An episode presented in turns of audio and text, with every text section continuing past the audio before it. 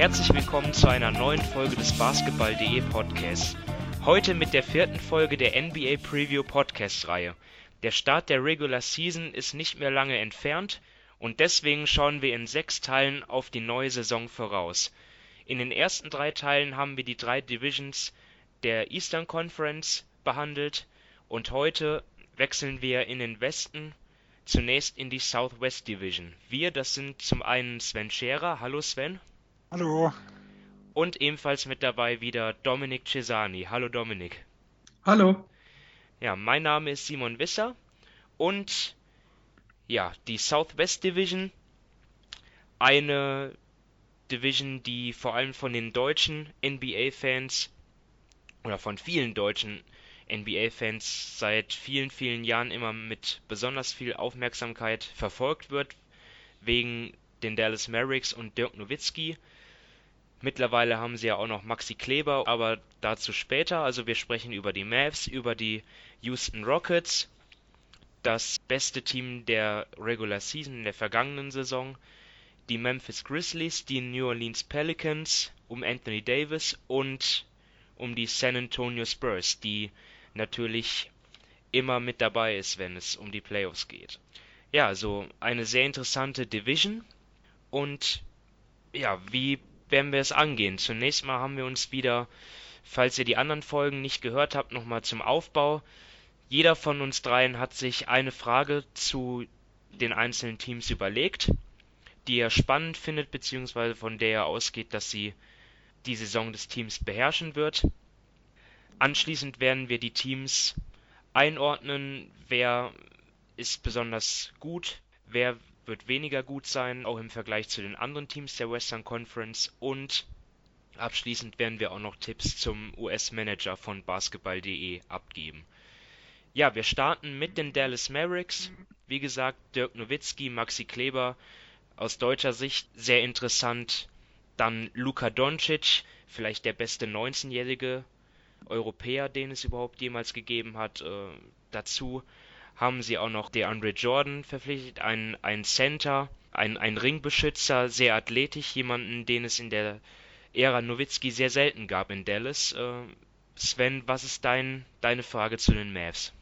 Ja, mich interessiert vor allem das Zusammenspiel von den zwei Hoffnungsträgern, Dennis Smith Jr. und Luka Doncic, ähm, weil das sind ja schon äh, die zwei, um die die Zukunft jetzt gebaut wird.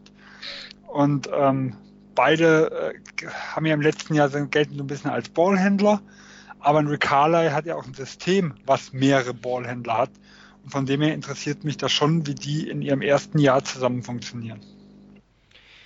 Also um mal gleich auf das Thema einzugehen, ich sehe da ehrlich gesagt überhaupt gar keine Bedenken. Ich habe mich mit Luka Doncic schon sehr ausführlich beschäftigt während seiner Zeit bei Real Madrid, auch bei der slowenischen Nationalmannschaft, wo er ja an der Seite von Goran Dragic gespielt hat. In Madrid war er mehr der primäre Ballhändler sogar in, in der slowenischen Nationalmannschaft beim EM-Titel mehr der sekundäre Ballhändler und das hat jeweils sehr gut funktioniert. Er ist jemand, der auch abseits des Balls sehr effizient sein kann und ja, Dominik, wie, wie siehst, siehst, siehst du da auch den, den Fit positiv oder bist du eher skeptisch? Also bei Doncic an sich bin ich positiv, eben weil er On- und Off-Ball spielen kann. Und bei Smith Jr. finde ich es aber enorm interessant, denn letzte Saison hatte er so ähnlich wie Narrenfreiheit, er konnte relativ viel machen, was sonst bei Rick Carlisle nicht so üblich ist, gerade nicht für einen Rookie.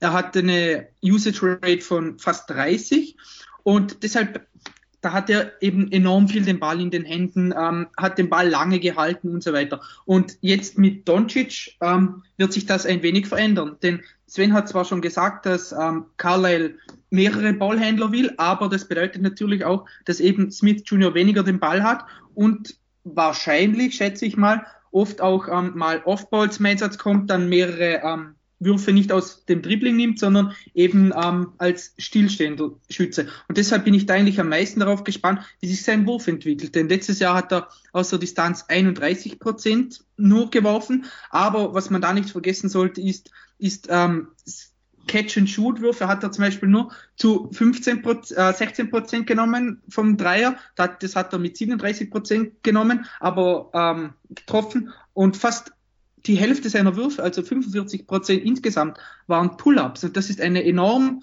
hohe Quote. Da hat er auch nur eine Field Goal Percentage von 29. Und da glaube ich schon, dass ihm es helfen wird, wenn er teilweise weniger den Ball in den Händen hat, von Doncic's gutem Passspiel profitiert und dann auch offenere Würfe bekommt. Ich glaube, Doncic wird ihm helfen, seine Effektivität oder seine Effizienz zu steigern. Und das wird für ihn sicher auch gut sein, denn letztes Jahr hat er eben, er wusste nicht wirklich, wie er sich Offball bewegen soll.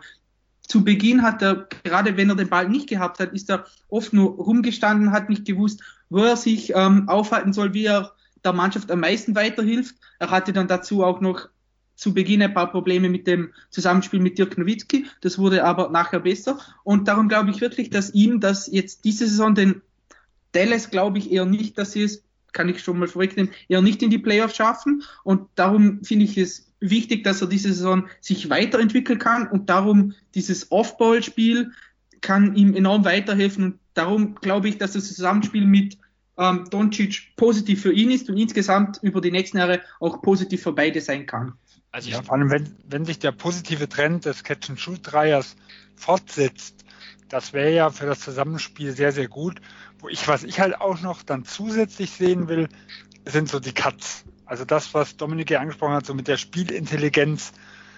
Ähm, wie, wie läuft denn die Zone? Wie, wie passt das alles? Wann, wann bleibt er außen stehen? Wann zieht er? Ähm, weil ich denke, da ist halt nochmal ein Riesenpotenzial da, weil er durch seine Geschwindigkeit, wenn er, wenn er die richtigen Moves macht, eigentlich kaum zu stoppen ist. Also ich kann mir durchaus vorstellen, dass sich das auch positiv auf die Effizienz von Smith auswirkt, dass er jetzt eben nicht immer den Ball in der Hand haben muss und für andere kreieren muss, sondern dass er auch die eine oder andere Ruhephase bekommt. Klar geht es darum, dass, dass, dass man, dass sich Rick Carly dort was einfallen lassen muss, wenn Smith Jr. jetzt abseits des Balls ist, aber wie Sven schon sagt, dort, dort kann er mit Cuts versuchen, für Gefahr zu sorgen. Eventuell ähm, kann er an der Dreierlinie den einen oder anderen Kickout-Pass bekommen und dann selber den, den Closeout attackieren. Ich denke mal, dort wird es Wege geben und sein Wurf, daran hat er sicher, sicherlich auch gearbeitet. Dort ähm, erhoffe ich mir auch Fortschritte. Dominik, was ist denn deine Frage zu den Mavs? Ja, eigentlich mein Thema war eben, verbessert sich Smith Juniors Wurf, okay. aber sonst würde ich mal sagen, ähm, was für ein Ziel Dallas in der kommenden Saison hat. Denn ich habe es schon kurz angedeutet, ich gehe eher nicht davon aus, dass sie die Playoffs erreichen. Und deshalb bin ich wirklich gespannt, wie Carlisle die Minuten verteilt. Denn eben, wenn sie nicht in die Playoffs kommen und das irgendwie schon Richtung Februar oder so klar sein sollte, dann hoffe ich wirklich darauf, dass eben Smith Jr. und Doncic viele Minuten bekommen und zum Beispiel eben Spieler wie Wesley Matthews weniger, ähm, ja, weniger auf dem Feld stehen. Da bin ich wirklich gespannt, wie Carlisle das handhabt. Ich war letztes Jahr hat er wirklich Smith Jr. relativ viel freie Hand gelassen, was ich so nicht erwartet hätte, denn in den früheren Jahren ist er mit jungen Spielern nicht immer richtig gut ausgekommen, gerade weil er auch ein, ein Coach ist, der von außen gerne jeden offensiven Spielzug ansagt. Und darum, ja, muss man mal sehen, wie das klappt. Aber nachdem das letztes Jahr schon besser geklappt hat, als ich es vermutet hatte, bin ich da doch relativ zuversichtlich, dass Carlisle das Richtige machen wird und eben, wenn die, wenn die Playoffs dann irgendwann mal nicht mehr realistisch erreichbar sind, dass dann die jungen Spieler viele Minuten bekommen, um ja für die Zeit dann, es ist eigentlich eh schon die Zeit nach Nowitzki, sagen wir mal so, das Team dann da gut aufgestellt ist. Also ich habe mir Blasphemie, sage ich da nur. ja, also ich habe mir auch die Frage gestellt, was, welches Saisonziel die Mavs verfolgen und, und habe sie mir dann irgendwie selber beantwortet. Ich glaube einfach, dass die Mavs versuchen werden, so gut zu sein, wie sie können. Also, sie haben ja ihren, ihren 2019er Draft-Pick, der ist zwar Top 5 geschützt, aber ich, ich bin davon überzeugt, dass die Mavs hoffen, dass er schon 2019 nach Atlanta geht, also dass sie nicht in diesen Bereich 1 bis 5 fallen. Ob das jetzt realistisch ist, Playoffs, ist eine andere Frage, aber ich glaube, dass die Mavs äh, alles geben werden und nicht tanken werden wie am Schluss der vergangenen Saison. Sieht also das jemand ist anders? die Frage offener. Okay. Weil, äh, also ich könnte mir beide Szenarien vorstellen. Ich glaube, auf der einen Seite habe ich das Gefühl, dass Dallas 2019 nicht ganz uninteressiert am Free Agent Markt ist. Und das heißt, umso näher sie an den Playoffs dran sind oder zumindest umso vielversprechender der Kader aussieht, ähm, umso, umso besser ist natürlich ihre Situation dort. Auf der anderen Seite, äh, ich glaube, wenn man die Chance hat, einen Top 5 Pick zu behalten, und ganz vorne sehe ich den Draft 2019. Ich habe mich noch nicht so viel mit beschäftigt, aber so die, die ersten drei, vier habe ich immer gehört, die äh, werden relativ hoch gesehen und der Abfall soll erst danach kommen. Also ich weiß nicht, ob Dallas das Ziel, äh, ob Dallas denkt, dass sie 2020 immer noch einen Top 10 Pick haben. Also ich glaube, die Perspektive Richtung 2020 ist, also da wollen wir schon deutlich besser sein. Und ein Top 5 Pick 2019 würde ich einem Top 12 Pick 2020 dann doch jederzeit vorziehen. Und selbst wenn der Spieler nicht passt, äh, ist ja ein Top 5 Pick immer noch ein gutes Trade Asset. Also um das da, heißt ja nicht, dass ich ihn behalten muss. Um da mal drauf einzugehen, also das stimmt schon, die ersten drei, vier Picks sollen ganz vielversprechend sein, wobei das mehr so ähm, ja, Flügelspieler sind oder Shooting Guards, die die dort jetzt in den Mock Drafts oben erscheinen. Und, und dort haben die Mavs ja eigentlich schon äh, das abgedeckt für die Zukunft. Und die 2020er Draft, selbst wenn sie dort nicht vorne draften sollen, ich kann mir vorstellen, dass sie recht tief sein wird. Eventuell, äh, dass dort ja, dass, dass die, die One-and-Done-Regel, die kippt ja auch, äh, wird ja, soll 22 frühestens. Okay. 22 frühestens. Okay. Gut, also, das war der letzte ja. Stand. Dann, dann, dann vergesse ich das mal, aber ähm, ich, ich glaube, die Mavs schielen ja, ich sehe mit, seh mit dem Flügel nee. noch gar nicht so den Problem. Nee, ich, ich auch nicht. Ich glaube, in Doncic und in Barnes, also ich will sie eigentlich auf beiden Forward-Positionen mal sehen. Ja, Weil, also. Äh, mir hat ein Barnes auf der 4 in Golden State gut gefallen. Ich glaube, ein Doncic kann beides mitspielen.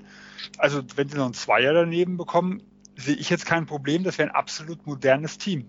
Also, die Mavs müssen sich auf jeden Fall relativ früh entscheiden, in welche Richtung sie gehen, weil es halt vor allem im Osten so viele schlechte Teams geben wird und gegen die werden sie wahrscheinlich auch viele Spiele gewinnen, weil sie meiner Meinung nach ja, meiner Meinung nach vom Talentlevel besser sind. Also, naja, es, wir es müssen halt sehen, wir haben ja, wir haben eine Lottery-Reform. Also äh, im Endeffekt werden ja mit werden ja die, also die Prozente haben sich verändert und es ist so, die ersten vier Picks werden ausgelost. Das heißt, eigentlich sicher in den Top 5 ist nur das schlechteste Team. Ähm, also, wenn es wirklich relativ eng unten zugeht, mit zwei, drei Niederlagen mehr oder weniger, äh, vielleicht zwei, drei Plätze nach hinten zu rutschen, würde zumindest die Chance erhöhen. Eine Nummer sicher gehen kann Dallas nur mit dem letzten Platz. Das wird nicht passieren. Ja, irgendwann ist halt die Frage, sagen wir mal, ich sag nicht, ich glaube nicht, dass sie im Januar anfangen, das Ganze schon einzureißen. Ähm, aber am Schluss, wenn, wenn sie merken, okay, wir sind ja relativ dicht beisammen, kann ich mir auch vorstellen, dass die Überlegung da ist, gut, wir experimentieren etwas und es ist nicht so schlimm, wenn wir verlieren, sage ich mal so. Man muss ja nicht wirklich über Monate absichtlich verlieren. Ja, letztendlich ist es ja auch ein Team, meiner Meinung nach, dem es auch an Tiefe fehlt. Dort kann auch schon eine Verletzung dafür sorgen, dass die Mavs abstürzen. Ne? Es ist ja jetzt schon Harrison Barnes, könnte die ersten Spiele ausfallen. Da kommt man ja schon zu der Frage, wer, wer soll ihn ersatz, ersetzen als, als Starter? Ne? Soll das ein Maxi Kleber sein, ein Dwight Powell? Soll es doch Dirk Nowitzki sein, obwohl er ja eigentlich jetzt äh, von der Bank kommen soll? da erkennt man ja eigentlich schon, dass dort eine Verletzung eines, äh, ein, eines der drei besten Spieler schon dafür sorgen kann, dass die Mavs deutlich an Qualität verlieren, oder Dominik? Ja, also definitiv, wenn man mal eben von den von Smith Jr., Doncic ähm, und so weiter absieht, dann wird es richtig knapp. Ich meine, auf den Guard-Positionen haben sie, klar haben sie noch JJ Barea und Devin Harris, aber die sind auch 34, 35 und auf den großen Positionen hat man natürlich noch Dirk, aber ja, defensiv ist das bei Dirk sowieso kritisch. Offensiv kann man ihn immer spielen lassen. Aber dahinter wird es wirklich eng, ja. Dwight Powell kann man noch bringen, aber sonst Maxi Kleber, da habe ich jetzt nicht wirklich so die großen Erwartungen und auch nicht die großen Hoffnungen. Und auf dem Flügel sind sie schon auch dünn besetzt. Also es sollte, wenn es für Dallas eine gute Saison werden sollte, dann dürf, darf keiner der Starter oder Nowitzki langfristig ausfallen, denn sonst ja könnte es schwierig werden. Also ich bin nicht so pessimistisch bei Maxi Kleber. Ich finde, er hat sehr viel gezeigt, ähm, was, was die Mavs brauchen ja, äh, er, er, muss einfach, sein, sein Dreier muss besser werden. Ich glaube, das ist das Einzige, was ihm fehlt, um zu einem richtig guten Rollenspieler zu werden. Sven, hast du noch was zu den, zu den Mavs? Nee, äh, das waren eigentlich die Punkte, die ich mir aufgeschrieben hatte. Okay, dann gehen wir weiter nach Houston, die in der vergangenen Saison ja das beste Team der regulären Saison waren. Das habe ich schon angesprochen, 65 Siege erreicht, das beste Net-Rating gehabt und ja, vielleicht nur die Verletzung von Chris Paul von den NBA Finals entfernt gewesen. Jetzt im Sommer hat sich etwas getan im Kader und vermutlich nicht so wirklich zum Guten, denn, denn Trevor Ariza und Bar Mutier, die sehr wichtig waren für die Defense auf den Flügelpositionen, die sind weg es kam Carmelo Anthony, wo man abwarten muss, wie er in das Team integriert wird, ob er sich mit einer kleineren Rolle zufrieden gibt, beziehungsweise wie er damit umgeht. In OKC hat man gesehen, die, seine Nutzungsrate ging runter, dadurch ging auch seine Effizienz zurück. Äh, James Ennis ist noch da, aber jetzt auch nicht wirklich einer meiner Meinung nach von, von, vom Kaliber eines Trevor Ariza. Äh, Sven, siehst du Rückschritte bei Houston und ist die schwächere Defense auch deine Frage? Ja, also meine Frage ist, ob die Houston Rockets noch das zweitbeste Team der Liga sind. Äh, meine, mein Gefühl sagt mir nein. Ähm, also ich, ich sehe sie nicht mehr als den Haupt, also im Westen würde ich sagen, ja, da sind sie noch der Hauptkonkurrent von Golden State. Wenn ich ein Ranking aufstellen müsste, würde ich sie sogar knapp hinter äh, Toronto und Boston nochmal mit ansehen, weil ich glaube, es ist ein Rückschritt da. Also gerade im Matchup gegen Golden State ähm, war für mich Reza ein ganz, ganz wichtiger Spieler, der halt vor allem Shooting und Defense gebracht hat. Er kann das nicht über die ganze Saison konstant, aber äh, er, hat das, er hat das Potenzial, äh, beide Richtungen mitzugehen. Und er wurde halt nicht so ersetzt, ähm, wie man sich das für einen Championship-Anwärter, ähm, wie man sich das halt wünscht.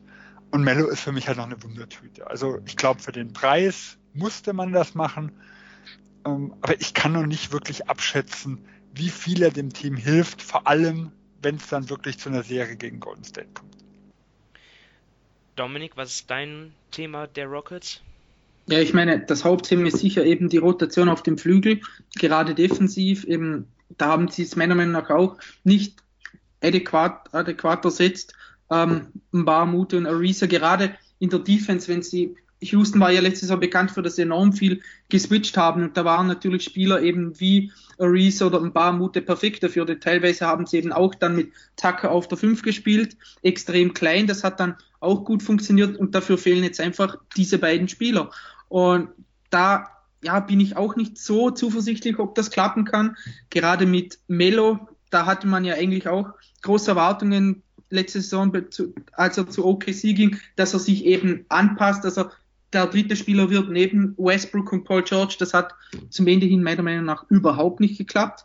Und da bin ich jetzt eben auch nicht überzeugt davon, dass das bei Houston ähm, funktioniert, denn ich glaube, er hat sich noch nicht damit abgefunden, dass er wirklich höchst, Gott, bei, bei Houston wird er wahrscheinlich höchstens das vierte Rad am Wagen sein, denn Capella wird, ist auch wichtiger als er. Und da muss man wirklich sehen, wie das passt, denn Eric Gordon von, ist für mich auch wichtiger. Eben, ja, den gibt's auch noch. Also ist der maximal vielleicht der fünf wichtigste. Und da muss man wirklich sehen, wie das geht, auch von seinem Spielstil her. Er müsste sich einfach anpassen. Er bei OKC hat er auch dann den Ball zu lange gehalten, defensiv war er anfällig und gerade bei Houston, da kann er nicht den Ball halten. Die haben schon zwei extrem dominante Guards, die alles überragend sind und eigentlich müsste er jetzt in die Rolle eines, äh, eines Spot-Up-Schützen schlüpfen und ja, da weiß ich wirklich nicht, ob das klappt. Das hat jetzt ich denke mal, die Ausschnitte, die ich jetzt in der Preseason gesehen habe, haben nicht so schlecht ausgesehen. Da hat er sich sogar einmal entschuldigt, als er den Dreier nicht genommen hat, stattdessen einen langen Zweier. Das war ja irgendwie symptomatisch, aber eben, ich denke nicht, dass das so super klappt, wie man sich das irgendwie erhofft und dass er dann ja irgendwie einspringen oder der Ersatz sein kann für eben Arisa oder ein paar Mute, die wirklich ihre Rolle sehr gut ausfüllten, als Sidekicks für eben Paul und Harden, die nichts ja, Unnützes gemacht haben, die sich auf ihren Job fokussiert haben. Und da bin ich wirklich pessimistisch, dass das bei Houston diese Saison genauso gut klappt wie letztes Jahr. Ja, um ihn mal ein bisschen zu verteidigen, also er hat in OKC gegen Ende äh, seine Wurfauswahl selber war schon näher an dem, was so das Wunschszenario war. Also er hat weniger selbst kreiert, er hat mehr die Schüsse genommen, die andere mit kreiert haben. Die Ausbeute war einfach äh, nicht das Erwartete. Also die Quoten und sowas haben alles nicht gepasst. Äh, und was man halt irgendwo hoffen kann, äh, aus meiner Sicht, das ist immer, für mich ist immer ein ganz wichtiger Punkt, wenn Dinge nicht funktionieren, und das war bei Oklahoma von Anfang an letzte Saison so, dann ist es für mich immer viel, viel schwieriger, sich äh, A in der Rolle wohlzufühlen äh, und B auch, sagen wir mal, so schwere Einschnitte wie diese Diskussion auf die Bank zu gehen oder nicht, wo er ja damals sehr, sehr vehement dagegen gewettert hat. Das finde ich immer deutlich, ähm, also deutlich leichter dagegen zu sein, wenn es an sich nicht funktioniert, wie in einem Team, wo es klappt. Also wenn jetzt Houston wirklich ins Rollen kommt, dann nimmt man auch weniger Minuten, weniger Würfe, äh, viel, viel leichter hin. Und ich, ich denke, da, ich habe die Hoffnung noch nicht aufgegeben, aber mein Optimismus war letztes Jahr höher wie dieses Jahr. Ich habe, was Mellos Offense angeht, auch noch nicht, ihn auch noch nicht aufgegeben. Also ich glaube schon, dass er äh, dazu in der Lage ist, äh, seine Rolle anzunehmen, selbst wenn es nur die sein sollte, das, das Spot-Abschutzen, aber defensiv glaube ich einfach und dort war ja Houstons da, dort waren sie auch so stark in den Playoffs, sie haben ja den, den Warriors dort alles weggenommen und, und hätten sie ja über die Defense fast dort ähm, besiegt. Ich, ich glaube, dass selbst ein, ein Mello, der sich hart anstrengt, dass es nicht reicht, damit sie dort defensiv äh, das Niveau halten. Ähm, ja, Reese hat da gegen Kevin Durant einen riesen Job gemacht. Ja. Und der war ja auf der 4 äh, gerade wenn, äh, wenn Golden State so wie Houston beide die kleinen Lineups gespielt haben. Und da sehe ich halt Mello absolut chancenlos. Also wirklich, deswegen sage ich, gegen Golden State sehe ich da, sehe ich Matchups wie Boston und äh, wie Toronto, die sehe ich da deutlich besser aufgestellt, um gegen Golden State dagegen, äh, dagegen zu halten. Also da tue ich mich halt echt schwer gegen andere Teams. Also auf dem Weg bis zu den Conference Finals bin ich ein bisschen optimistischer. Gut, wir haben jetzt Mello besprochen, wir haben die Defense besprochen, was auch ein bisschen miteinander zu tun hat. Habt ihr sonst noch irgendetwas anderes, was in Houston interessant sein könnte? Zum Beispiel ja die die die Guard-Rotation. Ja, Michael Kidd Gilchrist ist neu da, Brandon Knight oder vielleicht auch ein anderer Neuzugang wie Marquise Chris oder Isaiah Hartenstein. Dominik, glaubst du, dass das irgendeiner einen großen Einfluss haben wird? Einen großen Einfluss weiß ich jetzt nicht. Ich glaube, Brandon Knight kann ein wenig Chris Paul entlasten, mal zumindest für ein paar Minuten. Aber ähm, ich denke, am ehesten noch könnte man irgendwas von Chris erwarten, denn er hat jetzt zwar auch bei Phoenix nicht wirklich viel gezeigt, aber wenn er sich bei Houston auf das besinnt, was er kann, nämlich rennen und hüpfen, dann könnte ich mir schon vorstellen, dass er da bei Houston ähm, ein gewisses Potenzial hat, denn eben weil sie mit Paul und ähm, Harden zwei der besten Passer in der Liga haben, die ähm, immer wieder in die Zone kommen, denke ich schon, dass er da als, als Abnehmer dann teilweise wirklich ja etwas zeigen kann. Ich denke nicht, dass er irgendwie, ja, er hat jetzt letztes Jahr 2,7 Dreier geworfen bei knapp 30 Prozent. Also das ist jetzt nichts, worauf man wirklich setzen könnte. Aber ich denke wirklich, wenn er mit seiner Athletik, wenn er diese, wenn diese von D'Antoni richtig eingesetzt wird, könnte er dann schon von der Bank gerade gegen, gegen andere ähm, Ersatz-Lineups ähm, ja, für Punkte sorgen. Ja, Sven, für dich sinnvolle Ja. Ergänzung oder irrelevant? Ja, also erstmal dieser Trade, da geht es ja äh, bei den zwei Spielern, also sowohl Knight wie auch Chris, um den Trade mit Phoenix. Äh, ich glaube, das Interessanteste an der ganzen Geschichte ist halt, dass sie ein bisschen Gehalt eingespart haben, indem sie Ryan Anderson losgeworden sind.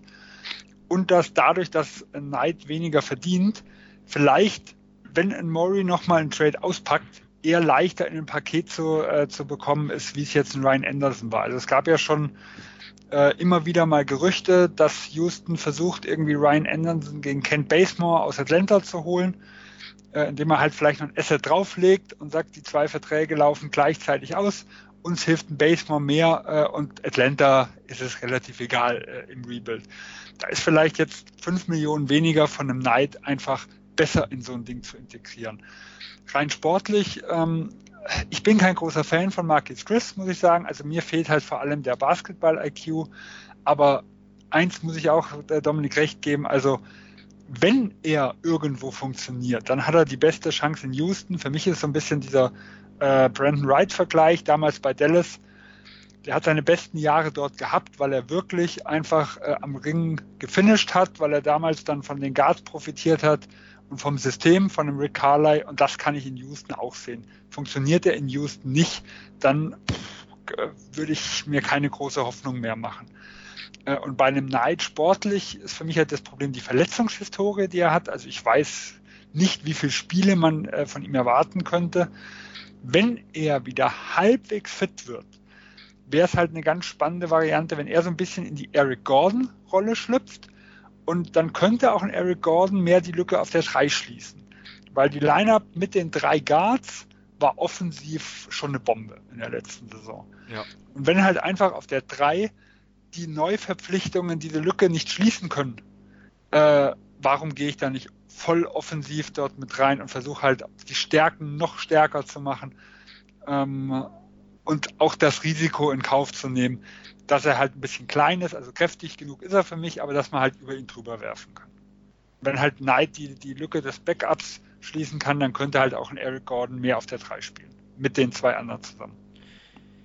Das sehe ich eigentlich genauso. Also Houston weiterhin sehr stark einzuschätzen. Vielleicht ein bisschen schwächer als in der Vorsaison, werden wir sehen.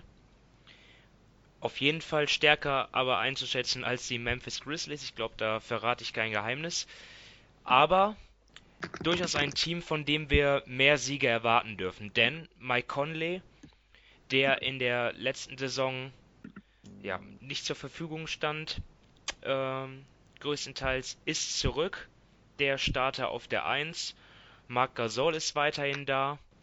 Äh, dazu haben sie ähm, Jaren Jackson Jr. gedraftet, jemand, von dem sich viele sehr viel erhoffen. Und sie haben auch Kyle Anderson geholt für den Flügel aus San Antonio, neben weiteren äh, Ergänzungen wie Shelvin Mack, Omri Caspi. Äh, allerdings haben sie auch Tyreek Evans verloren, der ja ein sehr, eine sehr starke Saison gespielt hatte. Jetzt, Sven, was, was ist dein Thema bei, bei den Grizzlies? Äh, ist es die, die Ausrichtung der Franchise? Ja, also für mich war mein Thema, was kann ein gesundes Duo äh, Conley Gasol noch bewirken oder noch leisten? Weil über Jahre hieß es, die zwei fit und wir haben ein ungefähr 50 Siegeteam. Äh, A, ist, wie fit ist ein Conley noch? Und B, war das, was wir von Gasol letztes Jahr gesehen haben, das, was er noch leisten kann, also gerade defensiv, wo er für mich einen ganz, ganz klaren Rückschritt gemacht hat, ähm, oder hat er einfach keine Lust gehabt? Also war er einfach von der Gesamtsituation deprimiert. Äh, es gab ja auch die Situation, wo er mit dem Coach aneinander geraten ist und dadurch im letzten Viertel nicht gespielt hat. Ähm, oder ist er halt, wenn jetzt wieder Ambitionen plötzlich sind, sehen wir wieder den alten Marc Gasol, der vielleicht nicht mehr der, einer der besten äh, Verteidiger der Liga ist, aber der immer noch weit überdurchschnittlich ist und ein Team immer noch zu, sagen wir mal, 40 plus Siege verhelfen kann. Dominik, äh, Conley und Gasol, ist das für dich immer noch ein Duo, ja, was ein Team in die Playoffs führen kann? Oder glaubst du in diesem Westen einfach nicht mehr bei der Tiefe an Qualität in der Conference? Ich würde eher sagen nein, aber die große Frage ist eben, bleibt der Kader fit? Es ist ja nicht nur Mike Conley, ich meine, Chandler Parsons war die letzten Jahre auch so oft verletzt. Ob, und wenn er mal fit war oder halt als er noch fit war, hat er wirklich gezeigt, was er kann. Und deshalb ist auch meine, eigentlich meine Frage nicht nur, ob die Grizzlies fit bleiben, sondern wie viel haben sie noch im Tank? Sven hat schon angemerkt, dass letzte Saison Gasol gerade defensiv einen Schritt zurück gemacht hat. Sie sind alle schon weit über 30 und ja, da weiß ich nicht, inwiefern das jetzt diese Saison, ähm, wie viel da noch möglich ist. Klar, mit Kyle Anderson haben sie sich einen guten Spieler von den Spurs geholt, der wird ihnen auch ähm, weiterhelfen. Jaron Jackson Jr. muss man abwarten, was diese Saison ist. Er ist noch extrem jung, also er ist ein, war einer der jüngsten Spieler im Draft, er ist gerade erst ähm, 19 geworden. Da hätte ich, habe ich jetzt diese Saison noch nicht so große Erwartungen.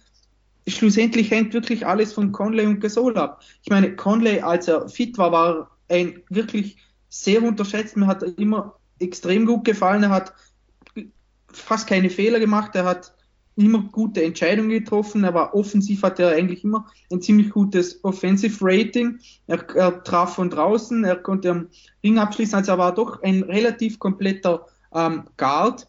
Und sein Zusammenspiel mit Gasol war früher auch immer sehr gut. Und ja, wenn sie, wenn beide jetzt noch nicht über 30 wären, dann wäre ich da weitaus optimistischer. Aber ja, ich glaube, mit den Verletzungen von Conley plus eben dem eventuellen Abbau von Gasol, den er in der letzten Saison gehabt hat, glaube ich nicht, dass es für die Playoffs reicht. Also ich bin eigentlich relativ sicher, dass Marc Gasol, dass wir dort mehr sehen werden. Ich glaube, es war wirklich Motivationsprobleme, die dort zu dem Absturz geführt hat, was jetzt auch äh, seine Leistung am defensiven Ende betrifft. Ähm, er kam, glaube ich, nicht so wirklich mit dieser Strategie zurecht, dass man, dass man einfach schlecht sein will. Ähm, das hat ihn demotiviert. Mich interessiert auch, äh, wie das Zusammenspiel von ihm und Jaron Jackson sein wird. Mich interessiert auch, was, äh, ähm, was man noch von Chandler Parsons erwarten kann. Also ich finde, da gibt es in Memphis sehr viele Themen, sehr viele Fragen und deswegen ist das für mich ein Team, was ich kaum einschätzen kann würde aber mal äh, die These aufstellen, dass sie das Team sein werden, wobei ich dort Dallas auch im, im, im Rennen habe, das sich am meisten verbessert, was die Bilanz. Äh, geht ihr da mit oder seid ihr da total dagegen, Sven? Ja, also die These ist jetzt ich meine, es, waren nur, es waren nur 22 Siege, ne? also Dallas hatte 24. Deswegen, ich gucke gerade, ich guck grad, wo ich sie habe. Also ich nehme jetzt schon mal weg, ich habe sie bei 36. Ähm, ja, mit 14 mehr. Ich also, wollte sagen, ich habe sie schon relativ tief, das sind 14 mehr. Gut, die Lakers könnten theoretisch auch in die Richtung gehen, da müssten ja. die bei 49 mit landen, das wäre gerade so das Over-Under, so in die Richtung. Ja, also diese These würde ich mitgehen. Also glaubst du, um dann vielleicht auf, auf sofort auf eine andere um das Thema zu kommen, du kannst dir nicht vorstellen, dass Memphis in der Saison zu dem Entschluss kommt, dass man alles einreißt und gegebenenfalls versucht, Trades einzustielen für, für Marc Gasol, für Conley, wobei das natürlich Verträge sind, die sind schwer zu traden, aber du, du, glaub, du glaubst, sie ziehen das durch, solange die beiden noch da sind, zumindest diese Saison. Ja, ich glaube, sie ziehen das durch. Also äh, hat für mich zwei Gründe. Zum einen, Memphis ist, glaube ich, der zweitkleinste Markt der Liga. Und ähm, die Identifikation mit diesem Team, die ist immens. Also ich, ich glaube, es gab mal eine Statistik, nur Golden State, also der, der Oakland-Bereich hatte eine größere Identifikation wie die Memphis Grizzlies mit ihrem Team. Äh, und wir haben ja mit dem gesamten Besitzerstreit, was so hin und her ging, äh, da gab es ja ganz, ganz viele Gerüchte, dass Memphis die Stadt verlassen könnte. Äh, und ich glaube, sie können es sich einfach nicht leisten, ihre zwei besten ähm, jetzt wegzutraden und jetzt schon einzureißen, ohne einen großen Gegenwert zu bekommen. Und da sehe ich halt den großen Gegenwert nicht. Also wenn jetzt jemand sagt für einen Marc Gasol, oh, ich glaube, der ist noch so gut, äh, ich zahle euch dafür richtig was, dann selbstverständlich. Aber ich denke, Marc Gasol hat momentan einen Vertrag, der vielleicht in also nicht keinen positiven, keinen negativen, sondern sehr neutralen Value irgendwo hat. Und Mike Conley wahrscheinlich sogar eher einen negativen. Und dann kommt nochmal die Pick-Situation mit hinzu, also ähnlich wie es bei Dallas auch, nur ist bei Memphis Top 8 geschützt. Ähm, hier kann ich mir jetzt vorstellen, da dieser Pick Protection im nächsten Jahr deutlich nach unten geht. Ich glaube, nächstes Jahr Top 5 und 2021 sogar komplett ungeschützt. Ja, nach dass Boston. Das Ding, ja. Genau, dass sie das Ding gerne loswerden. Also an 10, 11, wenn sie irgendwo kommen, kommen sie dann in die Lottery, also kommen sie dann unter die besten vier. Dann nimmt man das natürlich gerne mit. Äh, aber wenn es halt an 10, 11 weggeht, dann wäre das für die wahrscheinlich sogar noch die bessere Option, wie das in diese, diese, also diese Last ins nächste Jahr oder, oder gar ins übernächste noch mitzunehmen. Also ich glaube nicht, dass sie tanken werden und alles einreißen. Dominik, glaubst du an Rebuild? Auch nicht, oder? Nee, diese Saison nicht. Also, wenn die Spieler nur halbwegs fit bleiben, also wenn Conley mehr Spiele macht als letzte Saison, was jetzt nicht schwer ist, da hat er nur zwölf, dann ähm, nein, dann werden sie es definitiv nicht machen. Und wie du schon gesagt hast, ich meine, die Verträge sind jetzt auch nicht so einfach zu traden von den beiden. Chandler Parsons mal außen vor gelassen, der Vertrag kann man gar nicht traden. Ähm, nein, also ich denke, sie spielen diese Saison so fertig und wie Sven auch gesagt hat, hoffen einfach auf das Beste. Ja, und Kyle Anderson, der Vertrag ist ja auch ein Indiz in diese Richtung. Genau. Dass sie zumindest nicht von Anfang an die ganze Geschichte vorhaben. Ja, also wenn natürlich sowas wie letztes Jahr passiert, dann weiß man nie, wie die gesamte Richtung aussieht.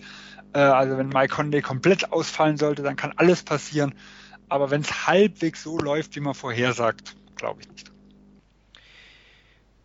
Gut, also wir gehen davon aus, dass Memphis äh, versucht, die Playoffs zu erreichen. Ob sie es schaffen, verraten wir später. Also Sven hat ja schon verraten, 36 Siege, da schätze sie an, wird eher nicht reichen. Glaubst du, es reicht nicht im Westen? Nee, wahrscheinlich nicht. Ähm, 36 ja, Siege. Mal schauen, ob ich die These mitgehe. Im, im, im, Im Osten hätten sie vielleicht Chancen, aber ja, stimmt. Da wären sie nur eine bei mir hinter Charlotte und Detroit. Ja. Da hätte ich auch ein paar Siege mehr getippt. Ja. Die zum Osten werden. Aber die NBA ist kein Wunschkonzert. Die Memphis Grizzlies müssen sich halt im Haifischbecken der Western Conference messen. Und dort wird's nicht so leicht. Und gehen wir mal weiter nach New Orleans zu den Pelicans, wo immer noch natürlich äh, Anthony Davis da ist. Vielleicht der MVP-Kandidat in dieser Saison. Das werden wir sicherlich auch gleich thematisieren. DeMarcus Cousins ist weg. Ähm, ja, sicherlich ein Verlust, auch wenn es äh, nach seinem Achillessehnenriss bei den Pelicans ganz gut gelaufen ist, nämlich seitdem Nikola Miotic da ist, der auch weiterhin da ist, aber äh, Rajon Rondo ist weg und durchaus ein Verlust. Wer hätte das gedacht, dass man 2018 sagt, dass Rajon Rondo ein Verlust für ein Team ist, aber ist er auf jeden Fall mit seinem Spielverständnis. Alfred Payton, ja, irgendwie ein ähnlicher Spielertyp, jetzt nicht so ganz mit dem, mit dem, mit den Passfähigkeiten, dafür vielleicht etwas athletischer, auch ohne Wurf, ist da. Äh, Julius Randle ist auch da aus LA gekommen. Und ansonsten ist so die Truppe, wurde sie zurückgebracht, wie sie auch in der in den vergangenen Playoffs durchaus gut äh, gespielt hat mit dem Erreichen der zweiten Runde, mit dem Sweep gegen die Trailblazers. Dominik, willst du anfangen? Was ist deine Frage zu den Pels? Ja, ähm, meine Frage ist, wie sie die fehlende, wie sie die fehlenden Wings kompensieren. Denn ähm, das war meiner Meinung nach schon letzte Saison ein Thema, das dauerhaft bei diesem Team war. Denn ja, auf den Guard-Positionen haben sie jetzt, sind sie jetzt nicht wirklich oder halt nicht so schlecht besetzt, da geht es eigentlich. Gerade mit True Holiday hat letztes Jahr auch sehr, sehr gute Playoffs gespielt. Auf den größeren Positionen sind sie auch, ja gut, Anthony Davis sowieso über jeden Zweifler haben. Ähm, Julius Randle ist auch gut. Und dann fängt es schon an. Mirotic, beste Position ist wahrscheinlich auch neben Anthony Davis und nicht neben Anthony Davis und Julius Randle, denn da müsste er eine Position nach unten, das wäre, ist defensiv so, so äh, schon sehr schwierig. Solomon Hill war letzte Saison auch fast dauerhaft verletzt, da hat auch nur zwölf Spiele gemacht. Und dahinter, ja, fehlt es mir wirklich ziemlich stark. Und deshalb bin ich gespannt, wie sie das kompensieren wollen, denn sie sind ja im Backcourt ist das, ist das in Ordnung, ähm, auf den großen Positionen ist das sehr gut. Und dann fehlt halt einfach auf den Flügeln. Und im Westen gibt es dann doch einige Teams, die ja auf den Flügeln nicht so schlecht besetzt sind. Und da sehe ich dann doch ähm, ja eine ja eine gewisse Schwäche und da kann auch ähm, können auch die Playoff-Spiele gegen die Trailblazers das nicht kompensieren, denn meiner Meinung nach waren, war Portland genau das Team, das am besten oder das ja auf das ähm, die Pelicans am besten eingestellt waren mit Davis in der Mitte, dann mit Holiday, der sowohl ähm, Lillard als auch ähm, McCollum kalt stellen kann und Portland hatte keine fähigen ähm, Flügelspieler. Also da passt es schon sehr gut. Da hat man dann nachher gegen Golden State dann schon ähm, die Probleme gesehen, wobei das jetzt auch keine Schande ist. Aber ja, ich sehe eigentlich da die, die größten, größten Probleme bei New Orleans und darum bin ich gespannt, wie sie das diese Saison kompensieren wollen. Sven, hast du die Thematik äh, mit den Flügelpositionen auch auf deiner Liste oder was ist deine Frage? Ja, also meine Hauptfrage ist, was bedeutet der Abgang von Norton Rondo? Und dabei kommt auch die Problematik auf dem Flügel auf. Ich muss ja ein bisschen jetzt ausholen. Und zwar ähm, gerne mit, mit Holiday haben sie ja eigentlich einen guten Point Guard. So, ähm, nach dem DeMarcus Cousins Trade hat man aber gesehen, dass Holiday immense Probleme hatte damals mit dem wenigen Spacing. Deswegen hat äh, New Orleans gesagt, wir brauchen einen Point Guard, wir schieben Holiday lieber auf die 2 und dieses System hat super funktioniert. Jetzt muss man natürlich sagen, DeMarcus Cousins ist weg. Wir haben einen Mirotic jetzt mittlerweile auf der 4, das Spacing ist da. Trotzdem hat ein Holiday auf der 2 so gut funktioniert, dass ich mir natürlich die Frage stelle, macht es jetzt Sinn, ihn wieder auf die 1 zu schieben? Oder äh, war nicht einfach ein Point Guard wie Rondo ein perfekter Part neben Holiday? Und ich bin weiterhin kein Rondo-Fan, aber wenn ich halt einfach sehe, dass wenn man das System beibehalten will, also Moore dann auf die 3, Holiday auf die 2, äh, dann muss Peyton spielen. Und wenn ich dann halt den Vergleich sehe zu Rondo und Peyton, äh, dann bin ich plötzlich wieder Rondo-Fan, um es mal ganz klar zu sagen. Weil er hat bei diese, gerade ähm, nachdem sich Cousins verletzt hat, und das haben danach, glaube ich, das höchste, oder teilweise Philly, nachdem Embiid verletzt hat, die, die haben genauso hohes Tempo gespielt, also ein sehr, sehr hohes Tempo gespielt, und da war Rondo schon ein wichtiger Faktor, bei all seinen Schwächen, die er irgendwo mit hat. Und wenn halt ein Holiday nicht auf die Eins kann, äh, oder wenn es nicht optimal ist, dann sehe ich da wirklich ein großes Problem in der Geschichte, weil dann ist der Einser ist ja schon ein zentraler Baustein. Und jetzt gehe ich den Schritt zurück zu Dominik, geht ein Holiday auf die 1 und schiebe ich ihn nur auf die 2, dann habe ich das Loch auf der 3. Also mir gefallen beide Varianten nicht hundertprozentig und im Westen kann das richtig wehtun. Also ich hatte auch die Flügelpositionen auf meiner Liste, auch wenn ich das jetzt nicht ganz so als Problem sehe ich. Ich, ich finde, Etoine Moore ist ein sehr solider Spieler, der äh, seinen Wurf anständig trifft, der auch ordentlich verteidigt.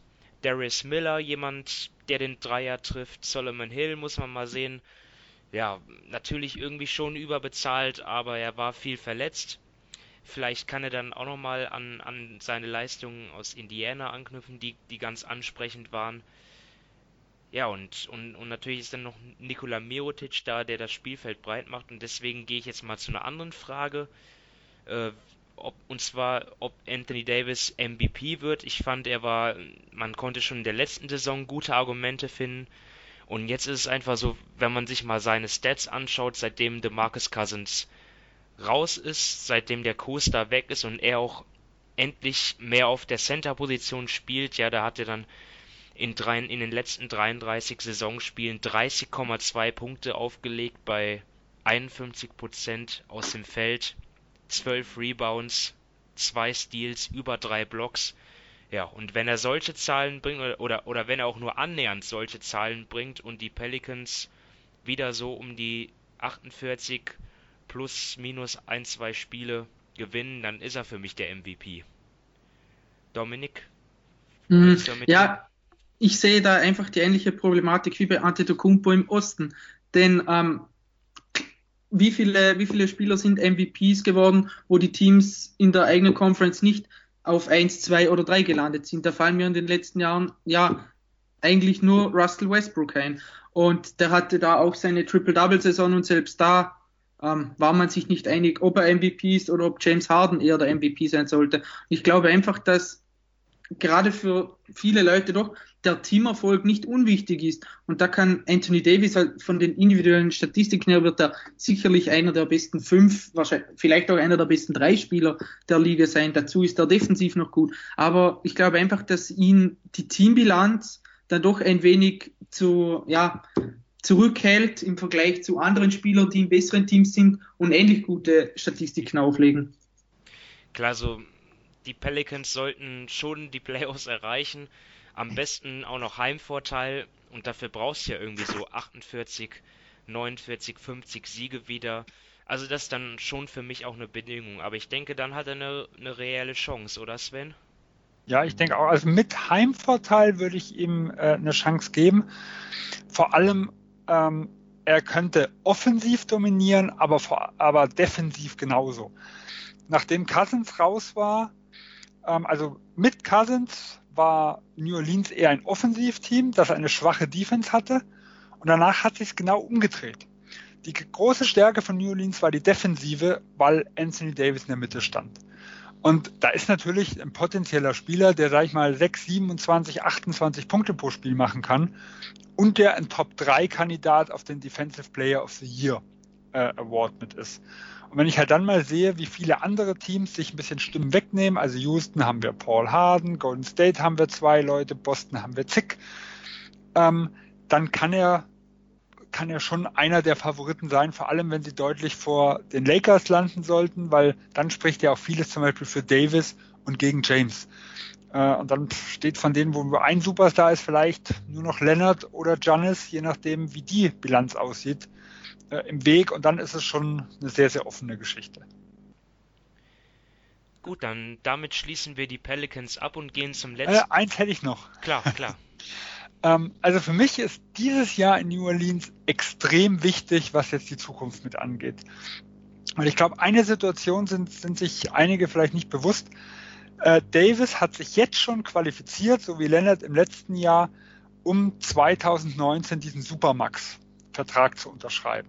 Egal, was in diesem Jahr passiert. Also er könnte kein einziges Spiel bestreiten, das ganze Jahr verletzt sein. Im nächsten Jahr kann er die, ach, was sind es dann, 235 oder was heute geschätzt ja, wird? Ja, 236. Ja, genau, so in der Richtung. Also diesen Vertrag unterschreiben, also die vorzeitige Verlängerung.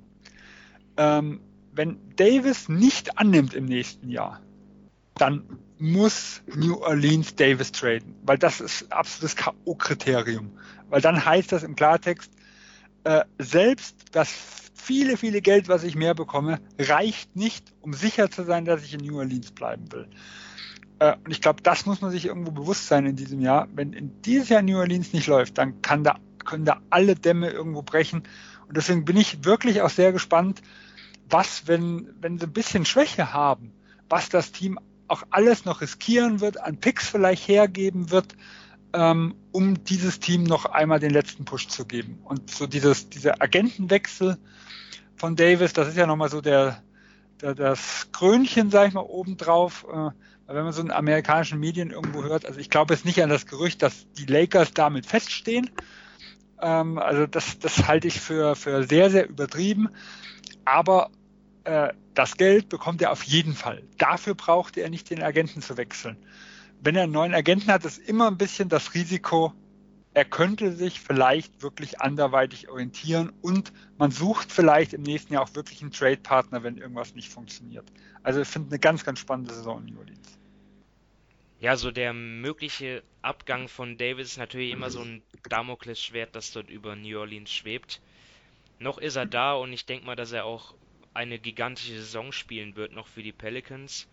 Was danach kommt, werden wir sehen. Das soll aber nicht erstmal nicht Teil dieses Podcasts sein. Darüber können wir uns dann vielleicht an anderer Stelle weiter unterhalten. Zunächst mal gehen wir weiter nach San Antonio, wo ja, also außer Paddy Mills und okay, Marco Berdinelli ist zurück, der hat auch damals den Titel mit mitgewonnen, aber ja, jetzt sind eigentlich alle äh, Protagonisten der Meisterschaft äh, von 2014 weg.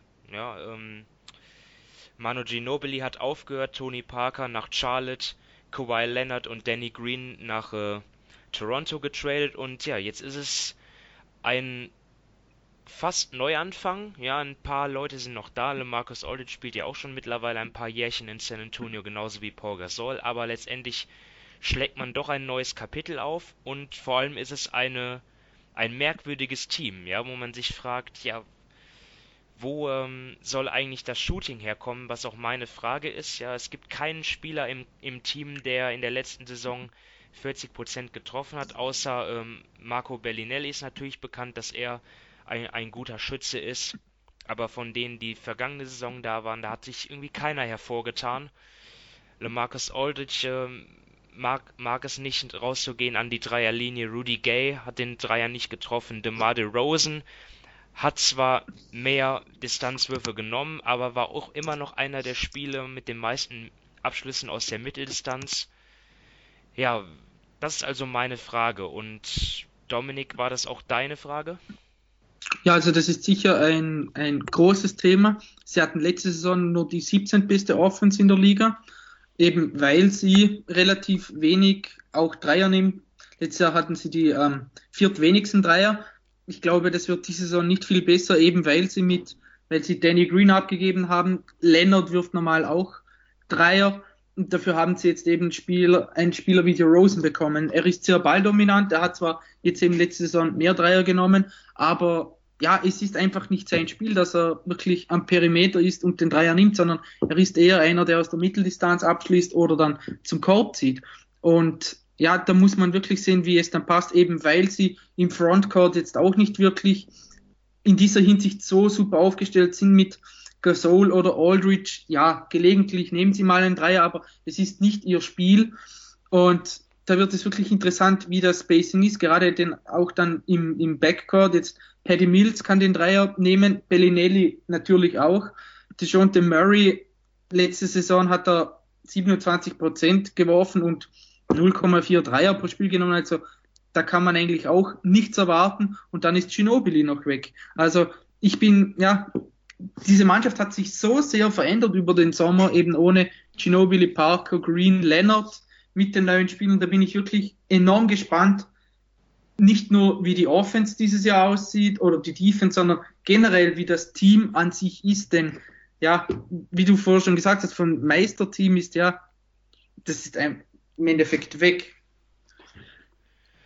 Ja, Sven, bevor wir zu deiner Frage kommen, oder vielleicht war das ja auch dein, dein Thema, äh, vertraust du da Greg Popovich, dass er dort ähm, die Spieler so einsetzt, dass sie ja, auch mit, auch aus der Mitteldistanz eben agieren und, und trotzdem effizient sind und erfolgreich sind oder glaubst du, dass das einfach nicht mehr in die heutige NBA passt? Also äh, grundsätzlich zweifle ich nicht an Popovic, bis mir das Gegenteil bewiesen wird. Äh, das Risiko ist mir zu groß.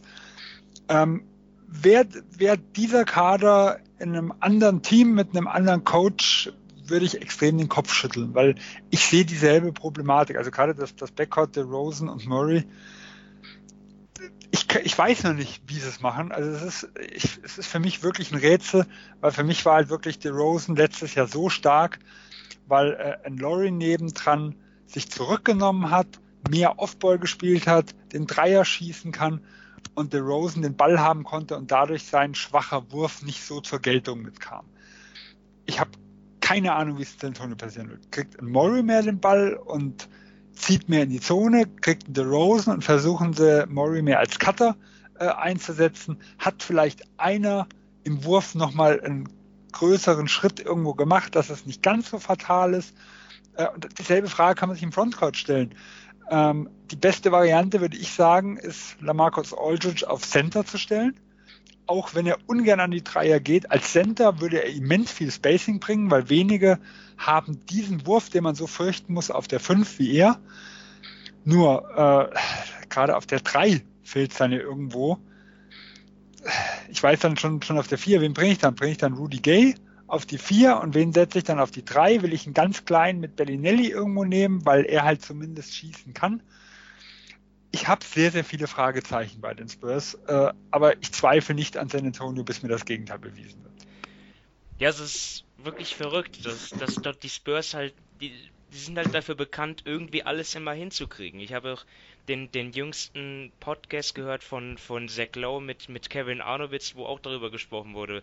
Wenn das jetzt äh, ein, Kader von einem anderen Team gewesen wäre, dann würde man dort sagen, Alter, was machen die denn da überhaupt? Ja, aber da es San Antonio ist, fragt man sich dann schon, ja, vielleicht könnte das ja doch noch irgendwie so funktionieren. Aber ich glaube wirklich, dass es, dass es sehr schwer sein wird, äh, dadurch eine zumindest äh, einigermaßen oder zumindest durchschnittliche Offensive draus zu machen. Es, es hängt, glaube ich, auch viel von DeJounte Murray ab ähm, dass, dass, dass er sich weiterentwickelt. Er ist ja schon einer der, der besten Verteidiger, kann man sagen. Trotz seines War ja, glaube ich, im Second Team, glaube ich, sogar letztes mhm. Jahr. Ja. ja. Aber, ja. aber natürlich wäre es auch dort ähm, vorteilhaft, wenn er zumindest einigermaßen seinen Wurf und wenn es auch nur irgendwie ähm, aus der Mitteldistanz äh, treffen würde. Ja, ich meine, man, man, muss ja sagen, sie waren 2015, 16 hatten sie die drittbeste Offense, 16, 17 die siebtbeste Offense und jetzt letzte Saison sind sie eben auf Platz 17 abgestürzt. Also, ob sie es hinbekommen, weiß ich nicht, aber ich meine, das Steckenpferd von San Antonio war ja sowieso immer die Defense und da bin ich auch gespannt, wie sie das jetzt machen, denn Green ist weg. Ich finde, er war letzte Saison jetzt defensiv nicht so gut wie früher, aber ganz sicher ist der Rosen ein Downgrade. Und da bin ich auch dann gespannt, wie sie es dann defensiv machen. Eben wenn sie, wie Sven schon gesagt hat, wenn sie zum Beispiel Aldridge auf die 5 schieben, damit sie mehr Spacing bekommen und dann vielleicht jemanden wie Bellinelli auf die 3 schieben. Er, der Bellinelli ist defensiv auch sehr schlecht. Und da bin ich auch, bin ich wirklich gespannt, wie sie das dann hinbekommen. Pop ist natürlich bekannt dafür, dass seine Team-Defense immer sehr, sehr gut ist, vor allem schematisch. Ähm, ist, glaube ich, San Antonio eines der Teams in den letzten Jahren, das die wenigsten Dreier zulässt, dafür die aller, allermeisten Mitteldistanzwürfe. Also genau das, was, was man als Defense eigentlich der gegnerischen Offense geben will. Und ich glaube, das wird er irgendwie hinbekommen, aber auch das könnte meiner Meinung nach ein wenig Zeit gebrauchen, gerade am Anfang. Ja, auch gerade defensiv, da stimme ich dazu. Also da habe ich auch so meine Fragezeichen, weil äh, Green gegen The Rosen mag offensiv natürlich ein Upgrade sein, defensiv, defensiv ist es nicht. Und für mich ist halt die beste Lineup, wenn ich defensiv vermute ich das, würde ich sagen, ein Pöltl auf die 5 und Aldridge daneben. Äh, nur da sehe ich halt offensiv wieder das Problem, wenn ich im Backhouse kein Spacing habe. Also zwei große plus das fehlende Spacing und das Fragezeichen auf der 3. Es sind wirklich viele Dinge, wo, wo das System den Unterschied machen muss. Ja, und das sind halt Dinge, die immer ganz, ganz schwer vorherzusehen sind, wenn sich der Gesamtkader so verändert hat in den letzten Jahren, wie es ja wirklich in San Antonio auch war. Ja, so ein Argument äh, für die Spurs wird ja immer vorgebracht, ja, Kawhi Leonard hat ja in der letzten Saison nur neun Spiele gemacht, jetzt ist DeMar DeRozan da, also ähm, das ist ja auf jeden Fall dann ein ganz klarer Gewinn. Aber ihr habt ja schon angesprochen, auf den Flügelpositionen defensiv haben sie einiges verloren. Es sind einige Konkurrenten in der, in der eigenen Konferenz stärker geworden, wie die Lakers, die LeBron dazu gewonnen haben. Von Denver ist mehr zu erwarten. Also ich, ich bin auch relativ ja, zwiegespalten. Ja. Ich, ich bin überhaupt nicht optimistisch, dass sie die Playoffs schaffen und sie waren ja auch in der letzten Saison nicht weit weg vom Platz 9. Also. Ja. Man hat ja auch nicht nur Leonard verloren. Ja. Also, wie gesagt, es ist ja Green, der gegangen ist, es ist Ginobili, der gegangen ist. Ja.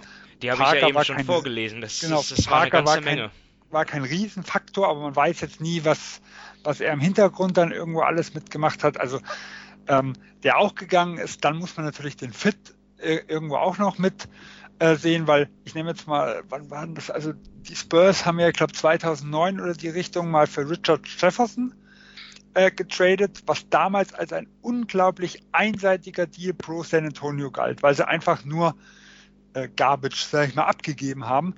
Äh, und alle gesagt haben, der Jefferson war damals in, in, teilweise bis, na, ich weiß nicht, ob er in Milwaukee noch 20 Punkte gemacht hat, aber der hat äh, ein paar Jahre davor immer waren 20 Punkte Scorer und alles und haben gesagt, wow, der passt, der passt da super rein, das ist der Schritt, den sie jetzt nochmal gehen können, um wieder um den Titel zu spielen. Äh, und kurz danach haben sie ihn getradet nach Golden State, um äh, damals Steven Jackson aufzunehmen, der einen Jahr kürzeren Vertrag hatten und haben einen Draft-Pick oben drauf gelegt.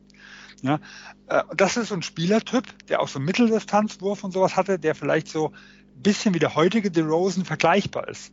Also es das heißt ja nicht nur, weil es auf dem Papier ein deutlich besserer Spieler ist, dass er wirklich in dieses System auch besser reinpasst. Also ich bin zuversichtlicher, dass es äh, wie damals bei Jefferson, aber ob das jetzt wirklich so einfach zu sagen ist, ich krieg äh, einen Lennart, nämlich der nicht gespielt hat, nehme ich raus und einen äh, NBA Second Teamer oder Third Teamer oder was der Rosen äh, war und All-Star packe ich rein, das ist mir zu einfach.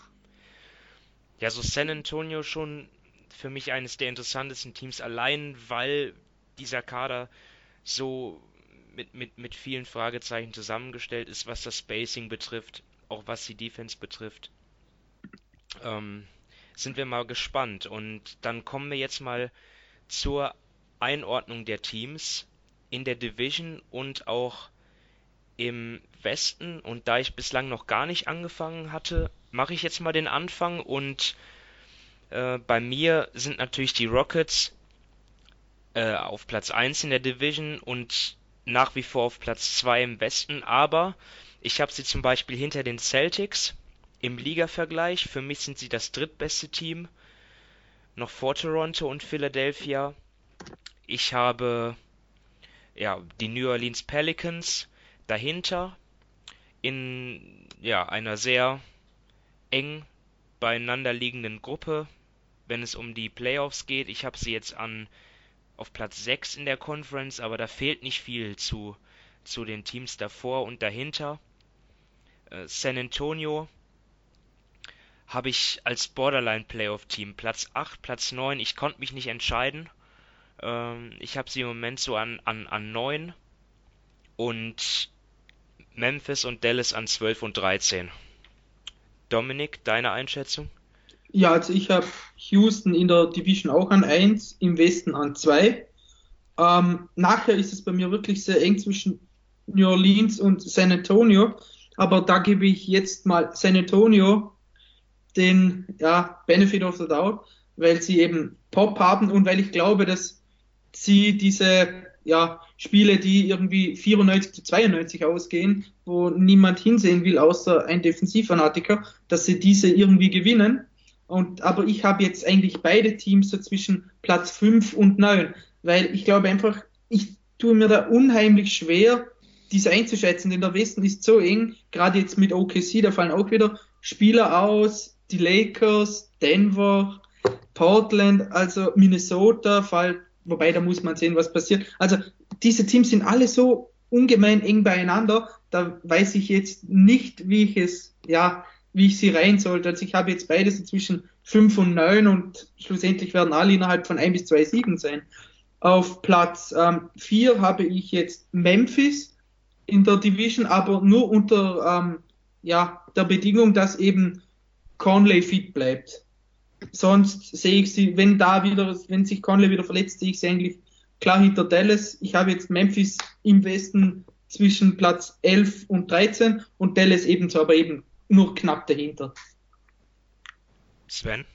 Ja, bei mir sieht es ähnlich aus. Also Houston sehe ich da auch vorne und habe sie auf Platz 2 im Westen. Ähm, und äh, auch da New Orleans, San Antonio. Also ich habe mich jetzt dadurch leichter getan, da um Minnesota das Chaos scheinbar losbricht. Ähm, deswegen ist es mir sehr, sehr, also deutlich leichter gefallen, Minnesota aus den Playoffs rauszunehmen. Und damit habe ich New Orleans und San Antonio an 7 und 8 noch in den Playoffs. Wäre Minnesota mit einem engagierten Butler mit dabei, äh, dann wüsste ich, hätte ich nicht genau gewusst, wen von den drei Teams ich hätte rausschmeißen sollen. Äh, und Memphis und Dallas habe ich an 12 und 13. Also auch schon deutlich hinter den Playoffs. Gut, dann sind wir da ja. Ja, ich bin etwas pessimistischer bei den, bei den Spurs, aber ansonsten sind wir ja eigentlich relativ gleich auf mit unseren Prognosen. Und dann kommen wir zum Abschluss noch zu den Manager-Tipps. Und Sven, mach doch mal gleich weiter. Ja, ich fange mal mit John DeMurray an von den Spurs. Ähm, hier könnte ich mir vorstellen, dass er nochmal einen großen Schritt nach vorne macht äh, in Jahr 3 und mit 4,03 Millionen. Äh, mit einem Parker, der nochmal weg ist, äh, habe ich da kein schlechtes Gefühl. Ja, Murray habe ich ebenfalls. Ich habe aber auch ähm, Dennis Smith Jr. und Luka Doncic. Smith für 5,2, Doncic für 5 Millionen und ich kann mir nicht vorstellen, dass ich beide in mein Team holen würde, aber einen von beiden vielleicht schon und da muss ich mich jetzt äh, dann am, am, Ende entscheiden, wer es sein soll. Noch habe ich das nicht geschafft, aber ich finde beide preislich äh, interessant äh, Jaron Jackson Jr. ein weiterer Rookie. Ähm, aber 4,5 ist doch schon sehr viel. Na, ich, ich bleib da, ich bleib da eher bei Doncic und Smith. Dominik, wen hast du? Also ich hätte noch James Ennis von Houston. Er kostet 2,28 Millionen. Ich glaube gerade durch, ja, durch das gute Ballhandling bei Houston wird er viele offene Würfe bekommen. Also da könnte ich mir vorstellen, dass es einen Wert nach oben gibt. Ansonsten, wenn man ganz optimistisch sein will und hofft, dass er alle Spiele macht und seine frühe Form zurückfindet, dann könnte Mike Conley eventuell sogar, eventuell sogar ein Kandidat sein. Ich habe gedacht, du wolltest Chandler Parsons sagen. Ja, den habe ich aber sogar auch aufgeschrieben. Das okay. War das nicht dein Tipp letztes Jahr, Simon?